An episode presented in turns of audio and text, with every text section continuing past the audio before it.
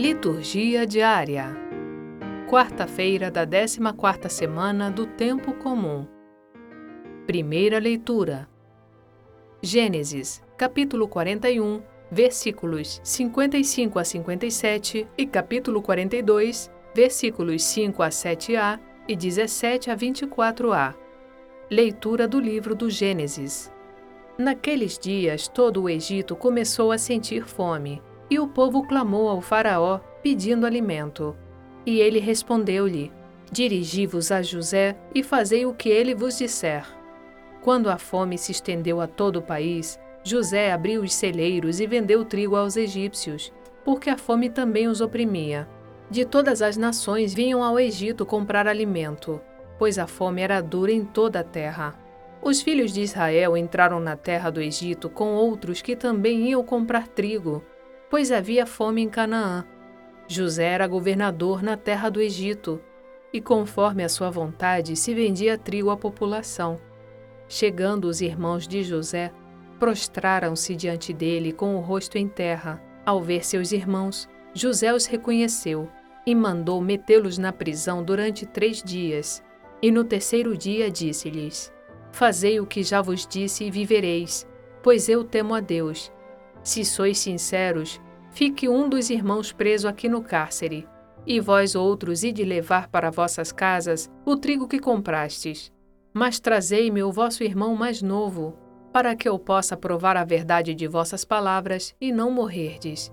Eles fizeram como José lhes tinha dito, e diziam uns aos outros: Sofremos justamente estas coisas, porque pecamos contra o nosso irmão, vimos a sua angústia quando nos pedia compaixão e não o atendemos. É por isso que nos veio essa tribulação. Rubem disse-lhes: Não vos adverti dizendo: Não pequeis contra o menino? E vós não me escutastes, e agora nos pedem conta do seu sangue. Ora, eles não sabiam que José os entendia, pois lhes falava por meio de intérprete.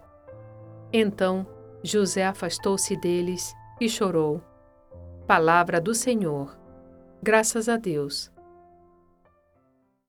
Salmo Responsorial 32 Sobre nós venha, Senhor, a vossa graça, da mesma forma que em vós nós esperamos. Dai graças ao Senhor ao som da harpa, na lira de dez cordas celebrai-o. Cantai para o Senhor um canto novo, com arte sustentai a louvação.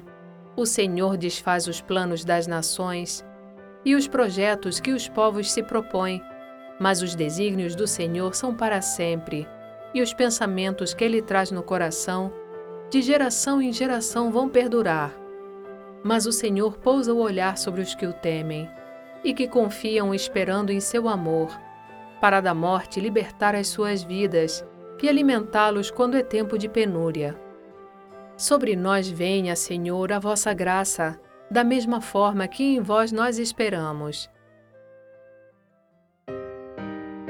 Evangelho Mateus capítulo 10, versículos 1 a 7. Proclamação do Evangelho de Jesus Cristo segundo Mateus.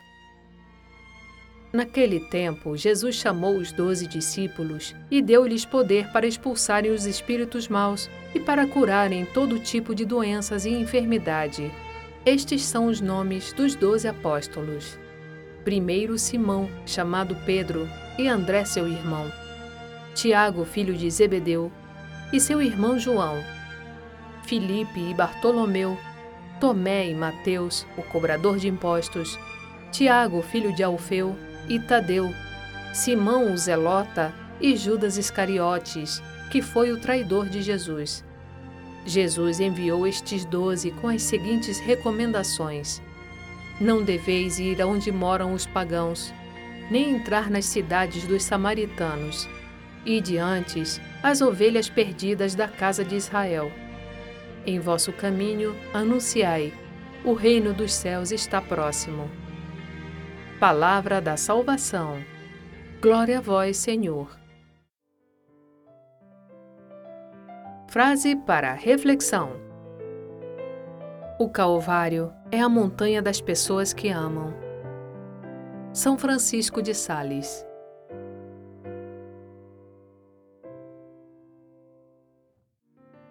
Obrigada por ouvir a liturgia diária conosco.